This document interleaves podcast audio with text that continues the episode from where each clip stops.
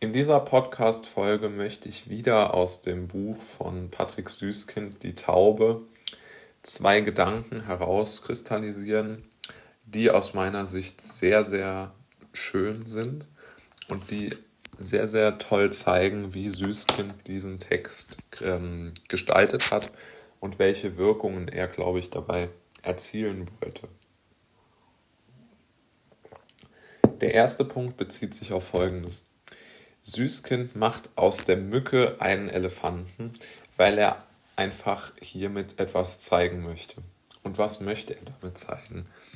Er möchte zeigen, wie Menschen Angstgefühle entwickeln. Also eine Taube ist ja jetzt erstmal nichts, wovor man sich fürchten muss. Sie ist nicht gefährlich, sie kann einen nicht töten.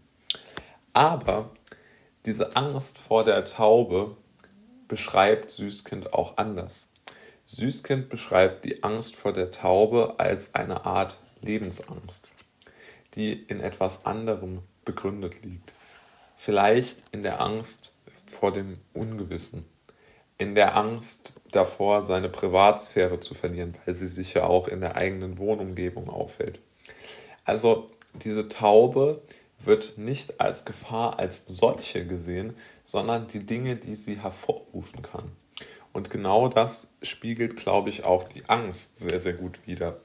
Denn Süßkind schreibt hier nicht über, über, die, über die Angst vor der Taube, sondern er beschreibt danach sehr schön, welches Gedankenkarussell sich in, dem, in der Hauptfigur ähm, abspielt.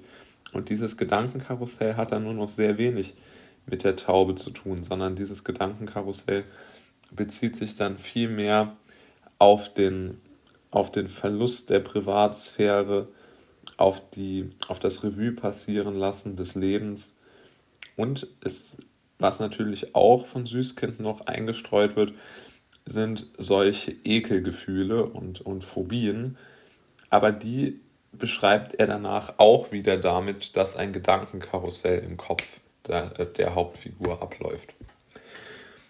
Und somit glaube ich, dass Süßkind hier sehr, sehr gut beschrieben hat, wie Ängste wirklich ablaufen und wie sie wirklich ähm, sich heraus ähm, kristallisieren und herausbilden.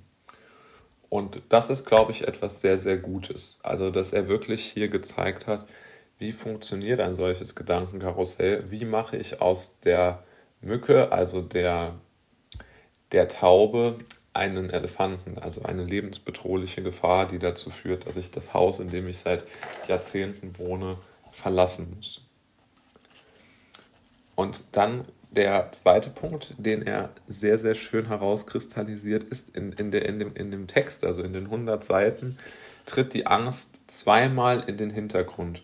Und sie tritt genau dann in den Hintergrund, wenn er sich auf die schönen Dinge in seinem Leben äh, konzentriert.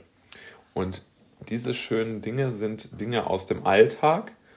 Und zum einen ist es, also um es mal aufzuzählen, zum einen ist es das Essen, das er sich kauft und dann in dem einfach ähm, abends isst nach seiner Schicht.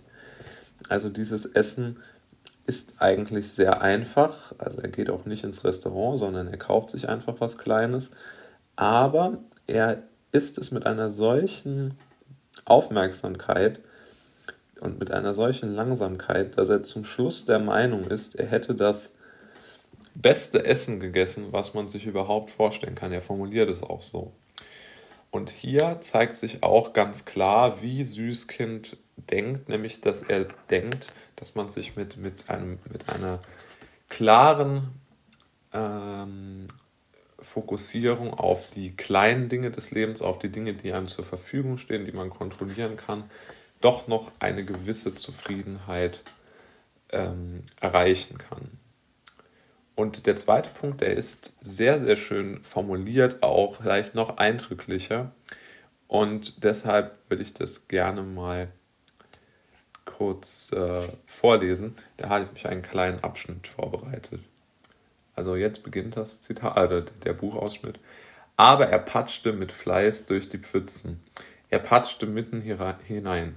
Er lief im Zickzack von Pfütze zu Pfütze, wechselte sogar einmal die Straßenseite, weil er drüben auf dem anderen Bürgersteig eine besonders schöne, weite Pfütze sah und stampfte mit platten, patschenden Sohlen hindurch, dass es nur noch so spritzte gegen die Schaufenster hier und die geparkten Autos dort und gegen seine eigenen Hosenbeine. Es war köstlich.